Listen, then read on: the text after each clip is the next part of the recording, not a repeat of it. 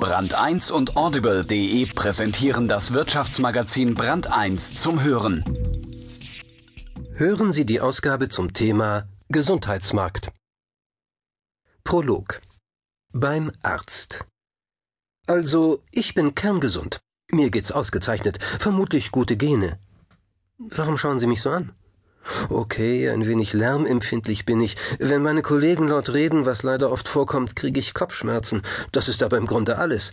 Bis auf die Sache mit dem Magen. Kaffee und schweres Essen vertrage ich nicht. Kein Grund zur Sorge, oder? Komisch, jetzt wo Sie es sagen, fühle ich mich tatsächlich unwohl, irgendwie schwummrig. Und hören Sie, wie mein Herz klopft? Das ist schon beunruhigend. Vielleicht sollte ich mich doch mal gründlich durchchecken lassen. Was meinen Sie? Wenn etwas alle Gemüter, die von Politikern, Experten und normalen Bürgern erhitzt, dann ist es das neue Schwerpunktthema von Brand 1 Gesundheit. Wir lassen sie uns viel kosten. Zu viel für die Politiker und Kassen, zu wenig für die Bürger. Sozialstaat kontra Eigenverantwortung. Wolf Lotter liefert uns in seinem einleitenden Artikel viele interessante Aspekte zum hohen Gut Gesundheit. Es geht um internationale Vergleiche, Leistungen, die kein Mensch braucht, Politiker, die an Wahrheiten nicht interessiert sind, Verbände, die ihre Macht nicht verlieren wollen und so weiter und so weiter. Zuerst Gesundheit, dann ein System, dann eine Reform und dann die Intensivstation. Die Heilung der Hypochonder. Gesundheit ist das höchste Gut. Wenn das stimmt, wird es Zeit, sich auch so zu verhalten. Denn Illusionen machen krank. Ein Text von Wolf Lotter. Wer Neues schaffen will, hat alle zu Feinden, die aus dem Alten Nutzen ziehen. Niccolo Machiavelli, Politikberater. Römisch 1 Hypochonder. Ein Hypochonder ist ein Mensch, der sich krank fühlt, es aber nicht ist. Früher, zum Beispiel im Frankreich des 18. Jahrhunderts, gab es für Hypochonder, verglichen mit heute, relativ eingeschränkte Entfaltungsmöglichkeiten. Der allergrößte Teil an Krankheiten, die heute in dicken Folianten wie dem Psychrembel, dem großen klinischen Wörterbuch verzeichnet sind, kannte man damals nicht.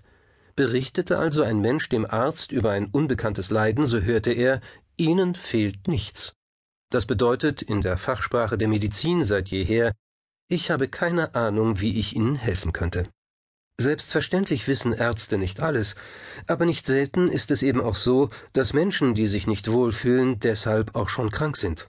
Und so wurde aus Menschen, die an etwas Unbestimmtem litten, eingebildete Kranke, und sie verhielten sich so, dass ihnen der Volksmund den Namen Hypochondré gab, was auf Deutsch so viel heißt wie Griesgram.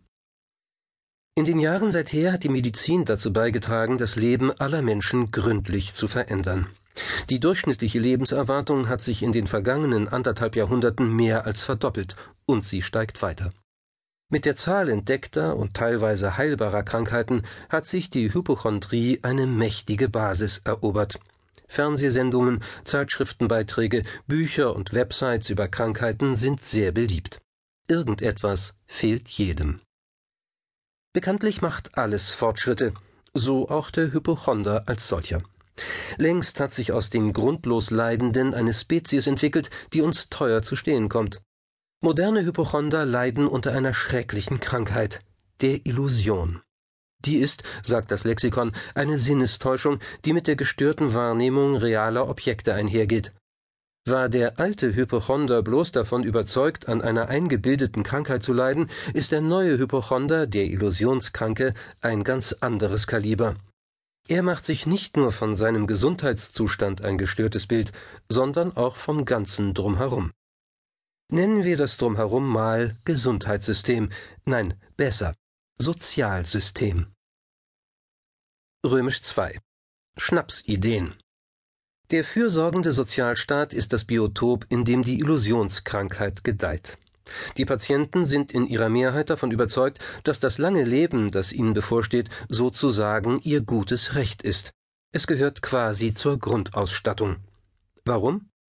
Keine Ahnung, sagen die Illusionskranken, oder wollen Sie mir das Recht aufs Leben absprechen? Nein, das will keiner. Aber hat man einen Rechtsanspruch auf Gesundheit? Das glauben die meisten. Damit wird Gesundheit zum oben offenen Gewährleistungsfall. Das hat der Sozialstaat versprochen. Wer ist der Kerl eigentlich? Gott? Oder nur ein Quacksalber?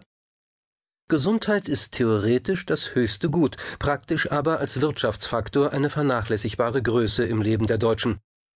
Die Konsumausgaben im Jahr 2005 lagen bei 16.100 Euro pro Kopf, nicht gerade wenig Geld.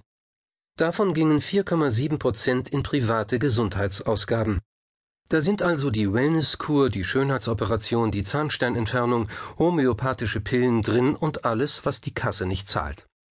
Für alkoholische Getränke, Zigaretten und Drogen, letzteres konservativ geschätzt, verwandten die Deutschen 3,6 Prozent ihres verfügbaren Budgets für Kleidung rund 12 Prozent und für Verkehr, vorwiegend Autos, Sprit und die 14-tägige Rundum-Komplettpflege in der Waschstraße 14 Prozent. Im Land, in dem man für den Regenwald säuft, in dem der Drogenkonsum jährlich zunimmt und jede noch so abwegige esoterische Behandlungsmethode auf größten Zuspruch hoffen darf, gilt eine Praxisgebühr von 10 Euro pro Quartal als sozial ungerecht. Fünf Euro für den Arztbesuch? Sozialer Kahlschlag. Dafür kriegt man zwei Pilz oder drei Klingeltöne. Kann ja nicht mehr lange dauern, da wird man nicht mal mehr die Gesellschaft als Ursache für sein Leiden verantwortlich machen können. Die, die den Illusionskranken all den Unsinn erzählt haben, sind selbst geistig schwer notleidend. Sie reden heute vom Einfrieren von Kassenbeiträgen, Ausweiten der Solidargemeinschaft und von starken Schultern, die mehr tragen können, von einem vorsorgenden Sozialstaat und anderen Täuschungsmanövern. Glauben die Leute das etwa alles? Es steht zu befürchten. Vor kurzem ließ die Gotha Versicherung eine repräsentative Umfrage unter den Bundesbürgern durchführen. Wie beweglich sind die Deutschen geistig, körperlich und finanziell? Das Ergebnis ist etwas eigenartig.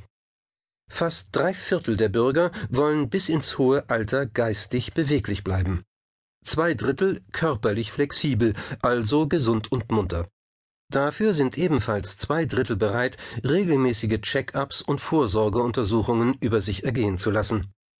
Reisen, so oft wie möglich, halten 71 Prozent der Befragten für eine wichtige Voraussetzung, um zum fröhlichen Senioren zu werden.